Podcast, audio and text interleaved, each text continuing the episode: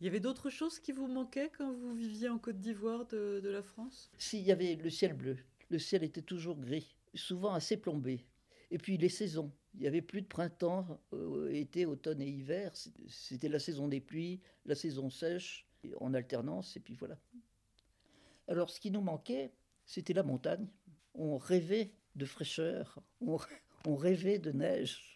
Il faisait quelle température Euh, 30, Toute l'année? Euh, oui, pratiquement. 29 quand il faisait beau et 31 quand il faisait pas beau. Il y avait des saisons des pluies. Saison des pluies qui étaient très originales d'ailleurs parce que la pluie tombait comme si on avait déversé un seau d'eau et puis ça s'arrêtait brusquement. Et toujours à la même heure. Donc il suffisait de le savoir, on se mettait à l'abri. Voilà, donc la montagne nous manquait. On en rêvait. En 1971, la classe d'un de mes fils a organisé un séjour en Suisse. C'était un petit peu par procuration notre séjour à la montagne. Ils nous envoient une carte très gentille. Ils avaient visité une usine de chocolat, enfin c'était c'était merveilleux. Ils s'étaient essayés au ski et alors mon fils écrivait il y a une jambe cassée, mais c'est pas la mienne.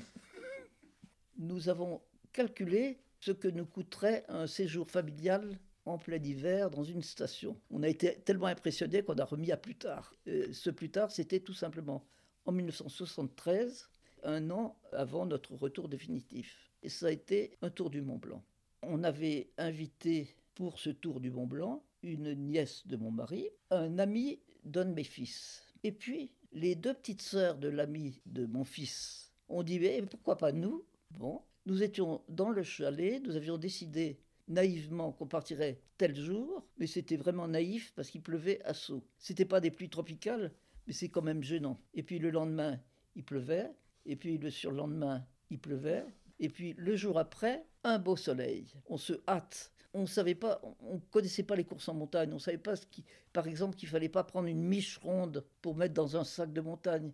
Parce que ça roule de tous les côtés, voyez. De même, c'est pas la peine d'emporter un kilo de thé en sachet, parce que jamais on peut arriver au bout. Enfin, des, des petites choses comme ça qui montrent qu'on n'était pas très très initié. On est parti, il y avait déjà pas mal de monde sur les sentiers et il fallait se dépêcher. On essayait de doubler les gens pour arriver avant, surtout qu'on était nombreux, pour arriver avant au chalet. Bon. Et puis on avait emporté des tentes. Non, on avait emporté une tente. On avait demandé les volontaires pour euh, dormir dehors. Des volontaires qu'on a beaucoup remerciés de leur dévouement. Et puis nous, on a dormi dans le refuge. Et comme chacun sait, dormir dans un refuge où les gens font la fête le soir, d'autres se lèvent très très tôt à l'aube pour pouvoir faire de la montagne au bon moment, en plus des gens qui ronflent, pour la deuxième nuit, il y avait beaucoup de volontaires pour dormir euh, sous la tente.